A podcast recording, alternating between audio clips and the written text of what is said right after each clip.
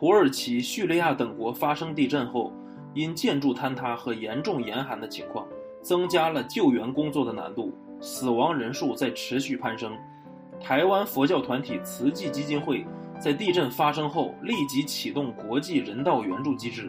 透过土耳其当地慈济志工及结合一些国际非政府组织，展开了赈灾物资调动与后续的救援工作。慈济创办人正言法师在最近的开示中提到：“人类哪里有灾，慈济基金会会尽其所能的尽快空运物资到灾区。”让灾民在寒冻的时刻感受到一丝的温暖。慈济是正言法师于1966年创立的，多年来，慈济在海内外一直推广慈善、医疗、教育、人文等事业，用实际行动践行人间佛教的理念。